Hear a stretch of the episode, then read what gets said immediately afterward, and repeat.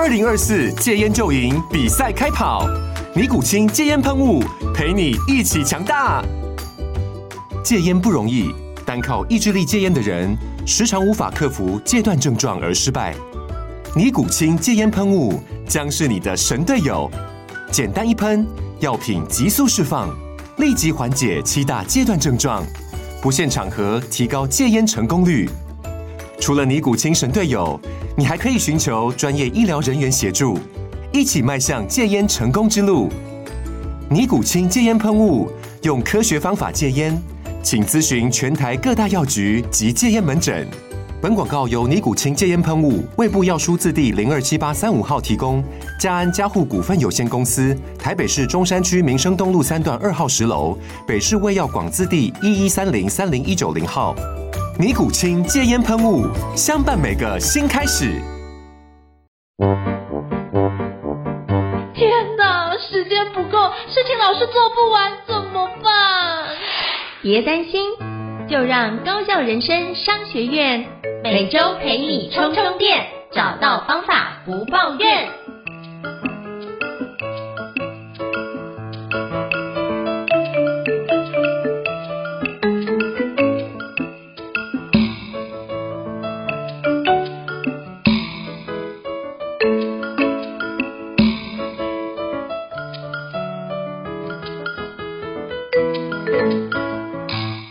大家好，我是赵胤丞，欢迎大家来到高校人生商学院。今天我们非常荣幸邀请到两位美女医师哦，一位是周婉仪医师，另外一位是李幼玲医师哦。Hello，两位医师好。Hello，大家好。胤丞老师好，大家好。Hello，我今天非常荣幸邀请两位美女医师来跟我们分享一下，就是有关一些医疗的资讯哦。那是不是可以请教两位医师，可不可以先做一下简单的自我介绍，让大家可以认识一下？那我们是不是先邀请就是周婉仪医师跟我们分享一下呢？Hello，大家好，我是真心皮肤科院长周婉仪医师，跟胤丞是从小到大的好朋友。那我们的诊所呢是在台中市北区科博馆附近的一家皮肤科诊所。我自己的领域呢，主要是在治疗青春痘哈，还有呃以前俗称的酒糟，现在叫玫瑰斑，还有问题性的指甲，还有儿童皮肤病以及美容医学的部分。所以欢迎大家皮肤如果有问题，可以来我们真心皮肤科。好，非常感谢婉仪医师啊，真的认识非常非常多年了，那就是发觉啊，真的是你这是这是在领域非常专业。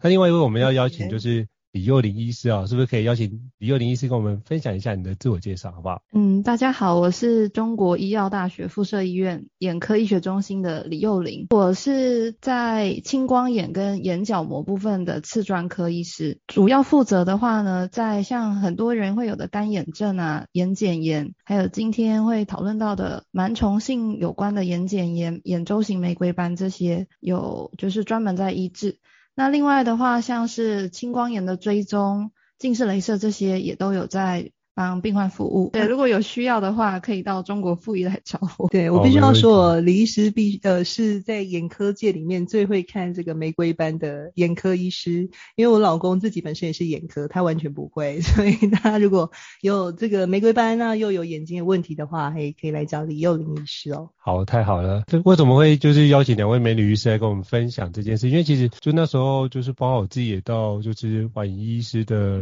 诊所看诊，然后包含自己有就是做一些治疗，那发觉很多时候就聊到，哎，其实我在那个诊间观察到很多的个案或病患，其实都是有酒糟的情况。那医师也是就是治疗酒糟非常非常厉害的医师啊。那我想请教一下，就是到底什么是酒糟啊？那酒糟很常见吗？那我就发现，哎，其实酒糟蛮常见。回来 Google 一下，发现它就是我们现在俗称的玫瑰斑。是不是可以邀请王医师先跟我们分享一下什么是酒糟，以及酒糟会遇到什么样的情况，会出现什么样的症状呢？OK，好，那其实呢，嗯，我们以前的名字叫做酒糟皮肤炎，但是酒糟这两个字会让大家有一种不好的联想，嗯、会觉得，哎，你是不是喝醉酒才脸红红啊？嗯、或者说，或者是比较负面的意象，所以它现在反而是正名新的名词是叫做玫瑰斑哦。那什么叫玫瑰斑？它其实在英文名字叫 rosacea，、哦、那它其实这个字根就是 rose。Rose 的话是玫瑰花，嘿，就会比较红一点，嘿，所以那特色就是说很常会在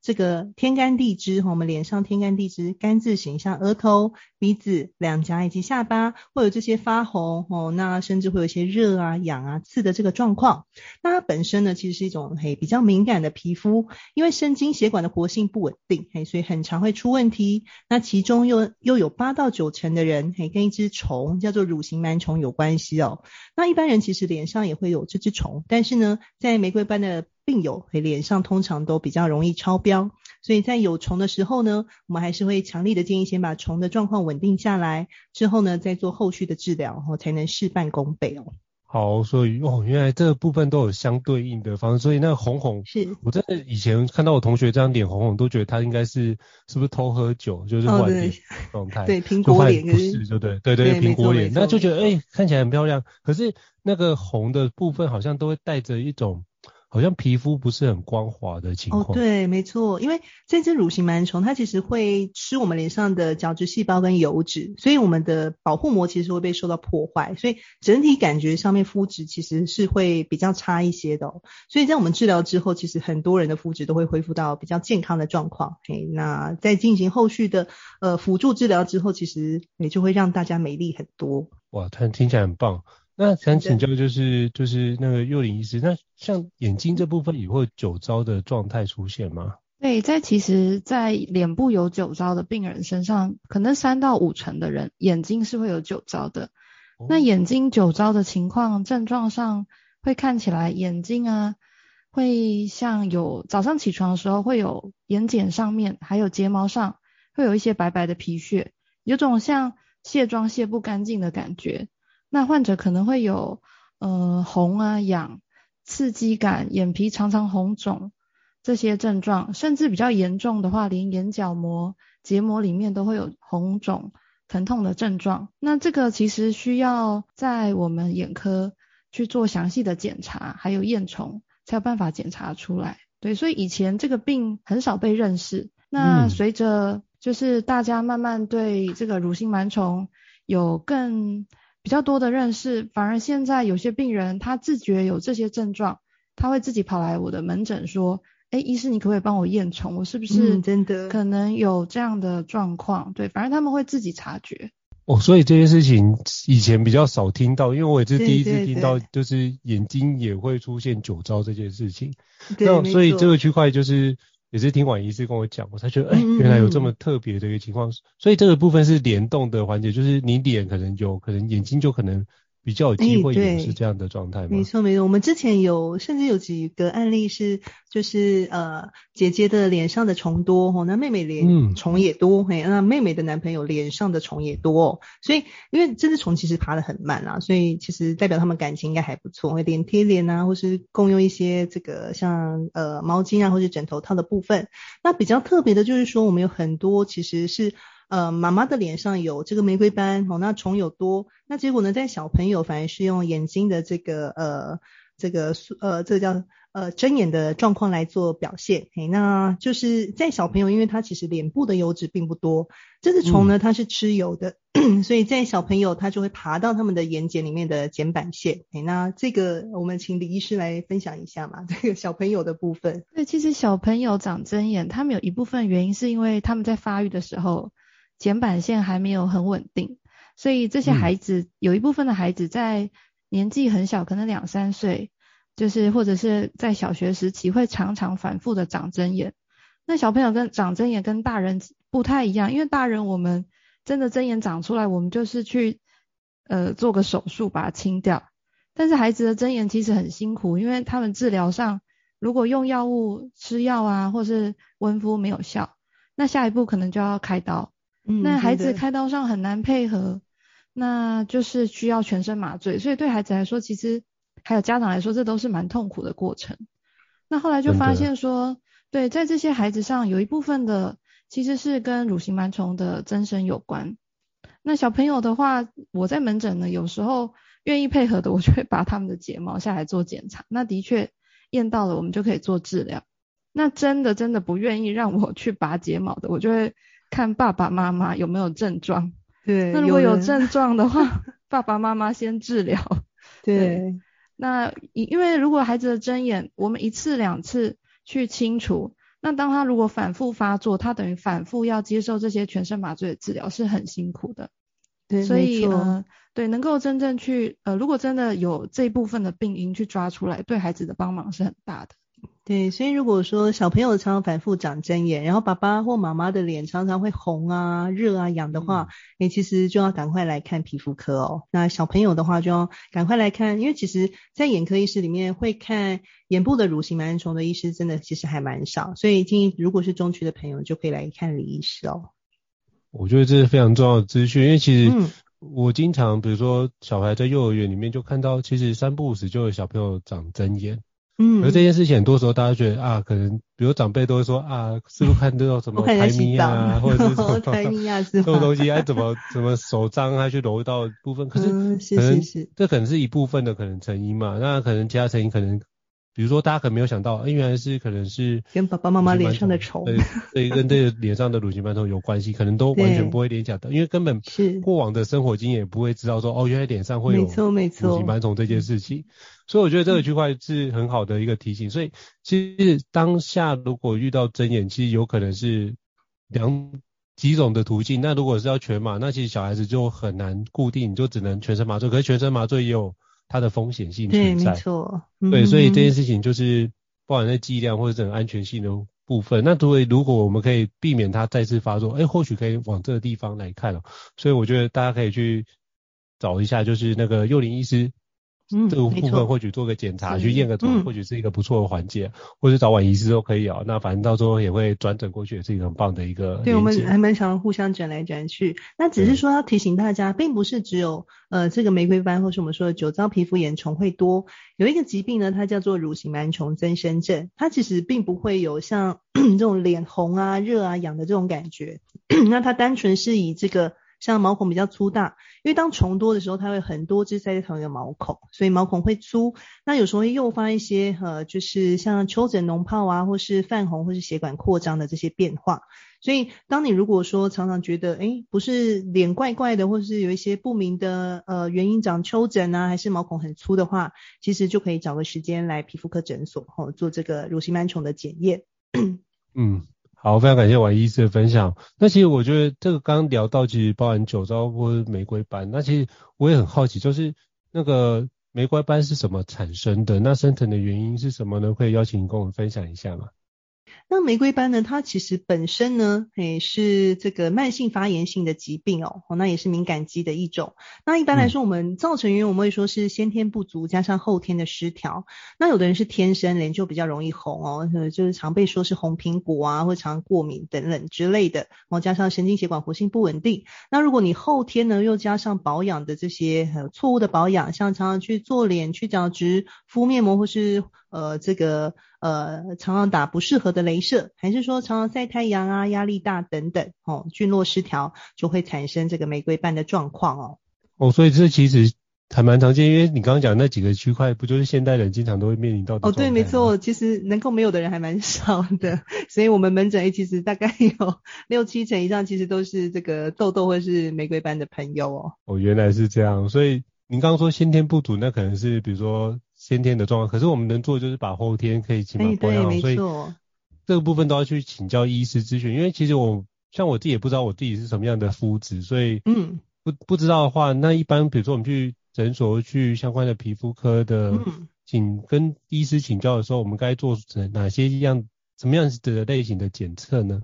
哦，对，一般来说我们会根据你的皮肤是健康的皮肤呢，那是比较偏是油性肌还是干性肌去做一个推荐。那如果你今天是疾病类的皮肤哦，嗯、比如说你是呃痘痘啊，或者是是玫瑰斑啊，或者是说异位性皮肤炎等等，那适合的保养品就不太一样。所以大家如果不确定自己适合哪一种保养品，其实可以把自己的保养品带着。那可是呢要有全成分表哦，那带去给医师哦，那在评估之后呢做一个讨论哦，医师会给你建议说，诶像什么。保养品是适合可以留着的，那什么是比较不适合的？齁，那我们其实最常遇到就是，真的请病人带了这个保养品过来，就会看到大概有好几十种，还有一个大概报了五十支保养品过来的那一种。那其实我们的脸真的不太需要这么复杂的保养哦。那你给他一堆山珍海味，其实有时候反而是扣分，不是加分。所以其实越简单越好哦。所以越简单越好，所以就不需要那么多的保养品。其实我们就应该是请教医师说哪些是适合，嗯、不然的话增加负担，其实对于皮肤也是一种伤害。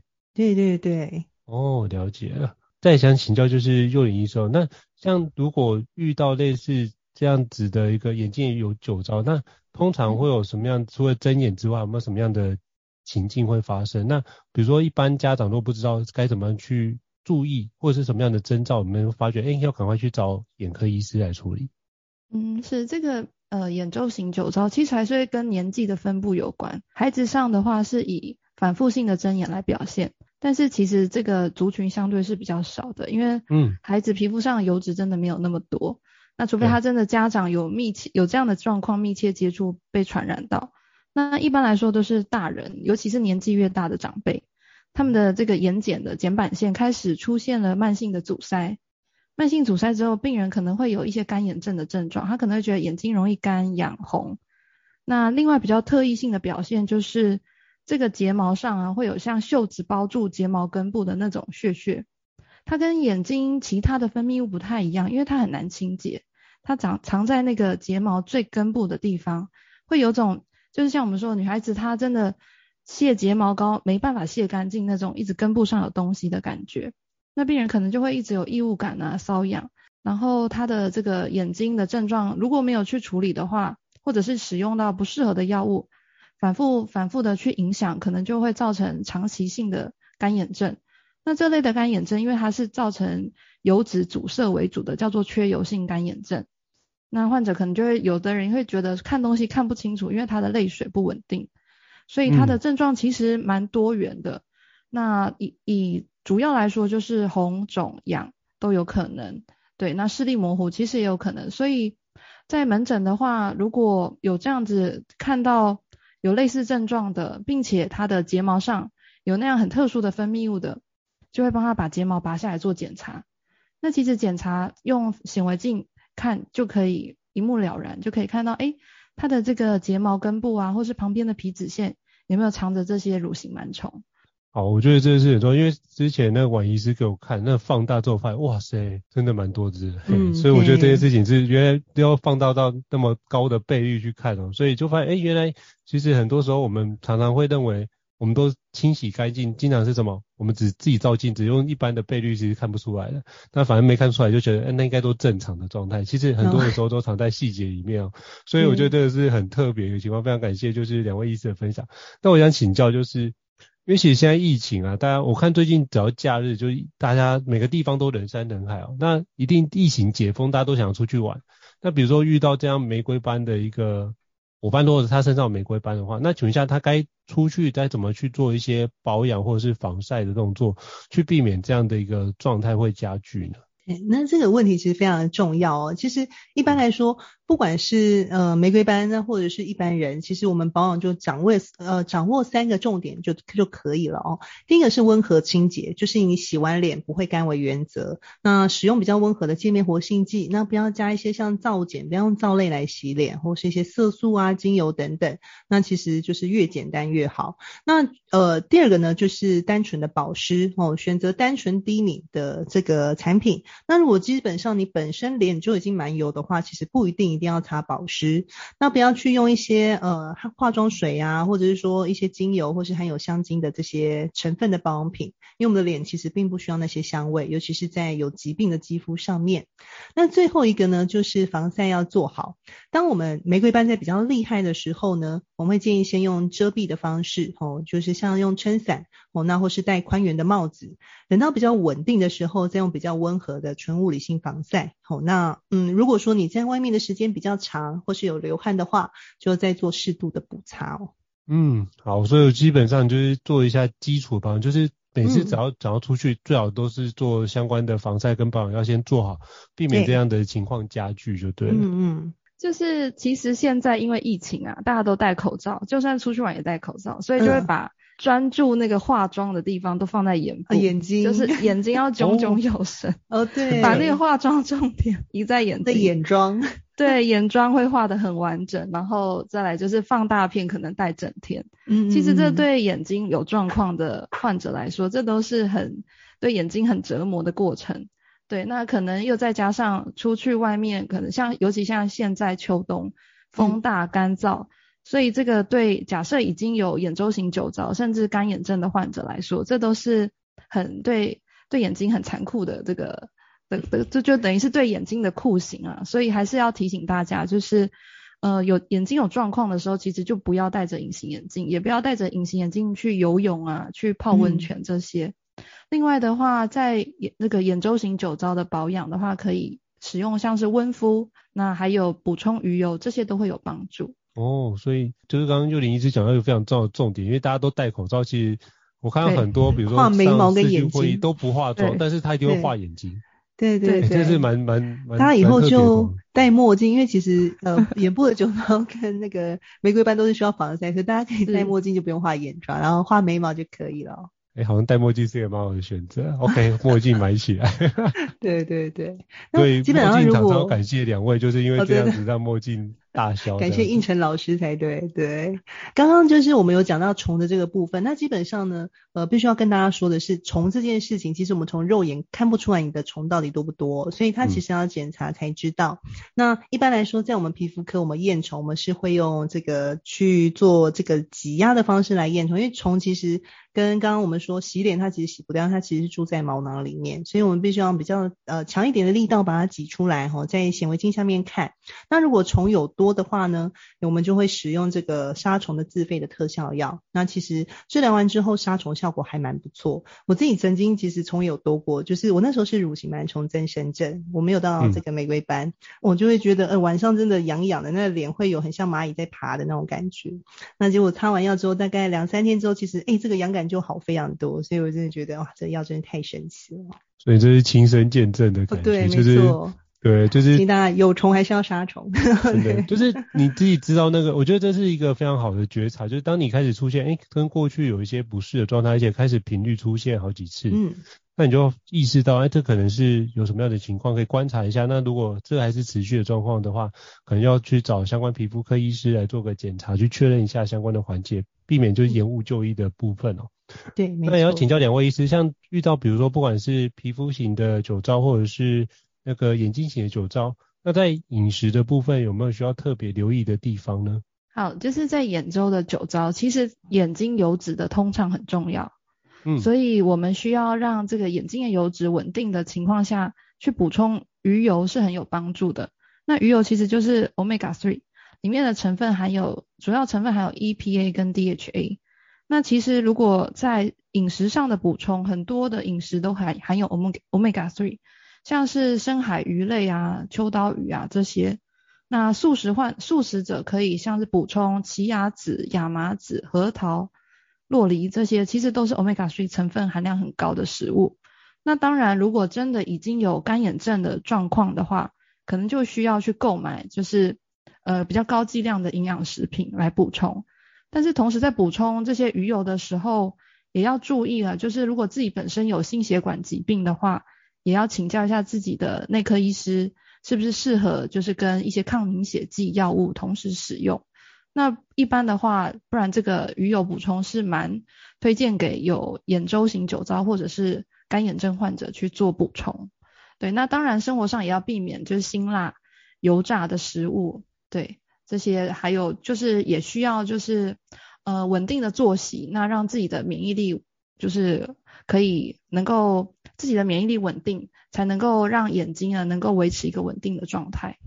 好，感谢尤里医师分享，嗯、那是不是可以邀请婉医师再跟我们分享一下？好的，那在皮肤的部分，因为酒糟很容易红跟热啊，有的人甚至还会有烫的感觉。那因为我们本身的神经血管活性就比较不稳定，所以一些像刚刚说的辛辣刺激的东西不要吃之外，含酒精或是太热的食物哦，像现在天气冷，所以像火锅、烧酒鸡、羊肉炉这些千万不要吃哦，一吃嘿很多人就爆炸就来报道了吼。那另外呢，有的人跟奶制品，尤其是丘疹脓疱型的这个酒糟哦，那其实跟奶制品有的人有关系。那真的你。这些东西都戒了，你还是很难控制的话，嘿，我们再来考虑要不要戒麸质。嗯、那很多朋友他们会呃有个好奇，就是说，那我可以喝咖啡吗？那就是基本上，如果你是黑咖啡，你不要选热的，嘿，就是选呃这个已经是常温或是冰咖啡会比较好。那不要喝这种 latte 哦，含奶的这些就先不要。那另外很重要就是说，其实在嘴巴周围如果有的话，我们会建议就是说，呃，含氟牙膏的话，也可以把它拿掉试试看，因为的确有一群人是嘴巴周围是跟含氟的牙膏有关系哦。这是一个非常好提醒，说就尽量少吃奶制品，那含氟牙膏可能也尽量少用，那可以做一个调整、嗯。一般的人是还好，如果有疾病，像嘴巴做的比较容易长的话，我们会才才会拿掉含氟牙膏哦。嗯，了解。嗯嗯。那就想请教两位医生哦，那请问一下，像酒糟这部分会不会随着年纪渐长，会不会越来越严重？那还是说它会持续多久？那这个部分可不可以先邀请幼林医师跟我们分享一下？其实乳型螨虫啊，这个。状况的寄生是在七十，我们有研究发现，在七十岁以上的长辈，其实大家的眼睑都可以查，就可以检查出或多或少的乳型螨虫。嗯、对，但是如果当你、嗯、当你的清洁是够的，你的免疫力是够的，然后呃，并且你的用眼习惯和这个呃用眼习惯是正确的，大部分的人不会有明显的症状。所以在眼睛上，其实跟脸部可能会有一点点不同，就是在眼睛上，我们还是以有症状的来去做治疗，对，或者是可能他的家家人有 比较严重的症状，就会家里面一起治疗。嗯、治疗，对，因为其实如果他没有不舒服，你要他去做处理，他也患者也很难配合啊。嗯，但是在眼睛的部分，的确我们发现，哎，年纪越大的人，他的呃有验到虫的比例是很越高的。但是有症状的比例其实没有说真的有显著的呃差别这样，对，所以还是会以症状去做着手，对。那如果说真的看到有的话，嗯、就是治疗上眼睛的治疗是以那个茶树精油的清洁棉片去做擦拭，因为螨虫它很不喜欢那个茶树精油，所以当我们擦拭的时候，茶树精那个螨虫就会跑出来。那我们再慢慢的清洁，把它清掉。但是这边要提醒大家，就是可能因为现在这个疾病慢慢被认识，大家有时候会想要先自己处理看看，所以有些人会拿茶树精油真的往眼睛上擦，这是绝对不可以的事情。好可怕。对，对，所以因为只要是精油类的，他们都有很明显的挥发的成分在里面，对，对眼角膜是。很容易受伤，很造成严重的损害。那再加上可能眼睛本来就不舒服，这样一弄下去，真的是一个很惨的状况。所以真的需要做治疗的话，还是请就请大家要到就是医疗院所，然后确定真的有再去做处理，尽量不要自己去试一些偏方，或者是。可能觉得呃可以自己在家里 DIY 去用、哦、去清洁，对，嗯，对，因为它茶树的浓度其实是有一个特定的一个 range，并不是呃什么浓度都可以，所以他们其实呃眼科医师在处理这一块，他们是已经有这个市售已经调好这个适适当的浓度的产品，像棉片或是慕斯吼，并不是自己随便在家里调精油，这个实在是太可怕哦。所以大家一定要多留意，就是千万不要拿直接看哦，听到茶树精油这件事情。可以，就是他们害怕这样的味道，所以就直接把它拿去擦眼睛或擦皮肤，都完全不建议这样做，请务必要找专业的皮肤科医师咨询，然后请他们对症下药，我觉得这才是主要的环节。但行先请教黄医师，那像皮肤的部分，嗯，会有类似的情况会出现吗？呃，就是一般来说呢，我们大概呃很多病人很喜欢问我们说，哎，医生我这里等金哦，其实，在皮肤科呢，我我一个可以等金的比疾病呢叫做水痘哦，一辈子长一次就不会再长哦。那的确像在玫瑰斑啊，或是我们呃青春痘，都还是有机会会复发。但是呢，如果在医师的指示下哦，好好配合我们治疗哦，那加上呃这个作息啊，还有你保养习惯等等一起改善的话，其实你可以跟酒呃这个玫瑰斑哦，就是。对，达到一个平衡的状态，然后你可以长治久安。那万一这个乳型螨虫真的再复发的话，其实大部分的病人第二次复发的时候，他就会知道说，哎，脸上那种感觉就是可能虫又再长回来。那这时候其实再使用一次这个杀虫的特效药，其实就可以再稳定还蛮长的状况。所以其实呃，大部分的病人到后期的时候，其实我们都是可以让他毕业。哎，那真的有状况的话再回来。那其实这时候大家都很有 sense 说，哎，那这个状况其实治疗之后呢，那加上我的一些嘿改变之后，其实都可以维持蛮好的一段时间哦。了解。我想请教一下，因为其实这部分就是我们有觉察到才来治疗嘛。嗯、那比如说像像遇到这样的状况的时候，比如说像乳型螨虫或是玫瑰斑，那我们周遭的生活环境，比如说我们回去需不需要哪些常使用的物品，需不需要做哪些清洁或消毒？嗯、那想请教两位医师，比如说，那我们先邀请幼龄医师来跟我们分享，比如说像这个部分眼睛相关接触到的用品，该怎么样去做相关的清洁跟消毒呢？嗯。是，就是呃，乳性螨虫像呃，它的话清洁上最重要的还是不要共用一些，就是呃，像化妆的，像是可能开架式的，有时候产品，对，它会让您试彩妆，嗯，但是其实你不知道前一个人用的状况是如何，对，对，那其实那个也没有办法做到，对，不只是乳型螨虫，它可能细菌对也会有。嗯对，那反所以这个其实还是要尽量避免。所以像什么刷具啊，你还是要做固定的清洁。那嗯，另外寝具的话也是要定定时的去清洁。那这边大家会常常把乳型螨虫跟尘家里的尘螨搞混，就是大家一听到螨虫就说，啊，是不是尘螨？对，对，那就会拼命的那个。但是其实乳型螨虫跟尘螨是不一样的。呃，尘螨呃，乳型螨虫的话，它其实就是人跟人慢慢接触传染的。所以我们的寝具只要保持一定的清洁度，不用像那种尘螨，真的你要维持一定的干湿度啊，去几度去消毒是不需要的，就是呃去定期的清洁它，然后不要跟和跟家人、跟朋友共用一些比较呃会接触到眼睛、脸部的产品就好了。嗯，所以像毛巾那种最好是都一人一条，不要跟别人共用。是是是对，对对。像浴巾那种也是就对了。是。反正就只要会接触到眼睛，会接触到皮肤，尽量都是独立的一个部分，不要去彼此干扰到的。对，那请教王医师有没有补充的？呃，就像刚刚说的，其实枕头套跟毛巾，还有个人的刷具啊，还有化妆的用品，其实都会建议就是要定期的清洗跟消毒。那另外就是说，这只虫呢，其实在体外它可以存活的时间很短，因为它基本上是呃住在我们的毛囊里面的哦。那我们有在我们自己的显微镜发现，嗯、其实这个虫挤出来其实都是活的。那我们发现大概两天之后，其实就不太动了，所以它其实传染力并不像一般我们其他像嗯一些。比如说病毒疣啊，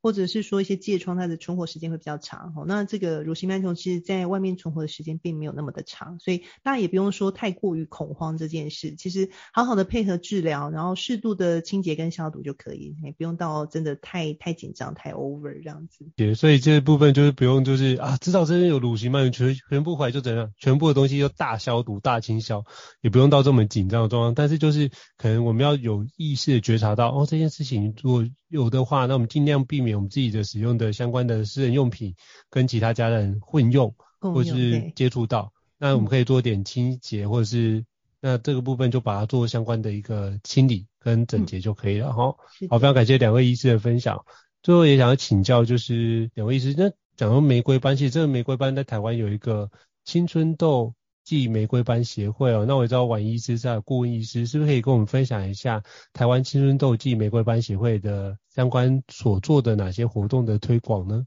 哦，是的，那我们这个台湾青春痘暨玫瑰班协会，其实我的很重要一个恩师哦，是邱品琪呃院长他所成立的一个协会哦。嗯、那因为其实呢，在台湾呃并没有一个呃针对于玫瑰班的一个很好的病友会啊，或者是说提供一个正确的卫教资讯，所以呢，他就呃在我们在今年的时候成立这个协会，那我也是里面的顾问医师，那最主要就是说想呃。推广给大家，诶，更认识这个不管是青春痘或是玫瑰斑这个疾病，哦，那能够呃让大家有更正确的认识之后，不要去找一些偏方，哦，那可以跟医师们合作，达到一个更好的治疗。那在里面呢，不管是在我们协会的网站，或者是说在我们的粉专，其实都有相当多非常精彩由皮肤科医师们所录制的卫教资讯。那我们也会定期举办一些卫教讲座，哦，像前一阵子我们就有邀请这个呃国际美人周明轩，哦，来跟大家呃。一起来做卫教讲座，其实回想都还蛮不错的。所以大家如果有兴趣知道更多关于玫瑰班的知识，哈，欢迎到我们协会的网站来呃做参考。那我自己之前有写过一个酒糟的懒人包，嘿，所以那如果有兴趣的话，也欢迎大家来呃呃收看哦。好，到时候非常感谢婉仪医师的分享，到时候我会把相关的资讯也都放在我们的 podcast 的相关的资讯栏位，大家都可以从里面找到相关的内容哦。非常感谢今天两位美女医师的一个分享，谢谢精彩的说明。那也想请教一下，就是幼林医师跟就是婉仪医师，如果有听众听完就有需要去看诊啊，是不是可以邀请您可以分享一下去哪边可以找到你的相关的资讯，好不好？我们先邀请幼林医师先。嗯，就是如果需要的话，我是在中国医友服务。那我的门诊是二四五早上跟礼拜一晚上，所以如果呃大家有这样类似的症状，或者是想要了解看看自己眼睛不适是什么原因造成的话，呃有需要的话会帮各位做验虫跟后续的治疗。我觉得呃这个病啊，在我的行医的这个经验里面。发现说一开始都真的都是我们医师去慢慢的找出来，但是我在我的门诊或是其他医师在门诊里一个一个抓出来，一个一个去治疗是很慢的事情。那所以同时也很感谢有台湾玫瑰斑暨青春痘医学协会的这个推广，让大家开始在网络上，开始在很多知识分享的文章里可以得到自己的症状，诶，可能是跟这个疾病相关。那慢慢的。就是更多的病友可以自我觉察这样的症状，而得到更精确的医治哦。对，所以如果有需要的话，可以到中国妇医眼科来找我。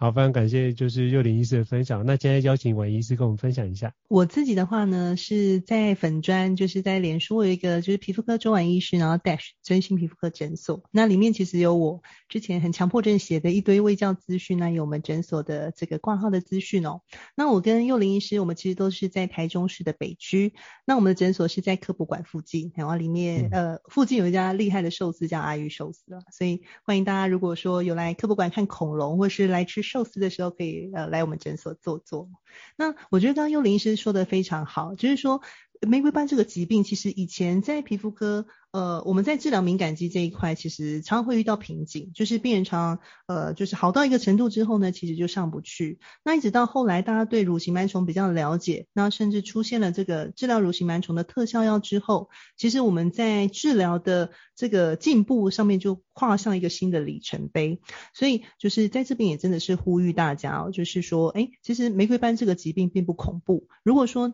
呃各位能够跟医师好好的配合治疗之后呢，其实当你我们对疾病多一份认识之后，我们就会少一份害怕。好好治疗之后，其实可以让你的脸变得非常的健康以及美丽哦。好，非常感谢幼林医师跟婉仪医师的分享哦。那这相关的资讯我们到时候会放在就是资讯栏位提供给大家。那如果需要，就是大家可以自己去找这两位非常专业的美女医师来做相关的咨询跟服务。好，再次感谢两位美女医师的一个分享。那今天如果大家对于高教人生商学院有什么样的一个评价，如果觉得不错的话，欢迎在平台上面给给我们五星按赞，这是您给我们很大的一个鼓励哦。那如果觉得还想要知道什么样的一个新知，想要知道什么样的主题，都欢迎可以留言让我们知道，那我会定期的来做相关的更新，并且邀请特定的一个专家来宾来跟各位伙伴分享。今天再次感谢两位美女医师，非常谢谢幼龄医师，非常谢谢婉仪医师，谢谢谢谢谢谢。那我们下次见哦，拜拜。拜拜。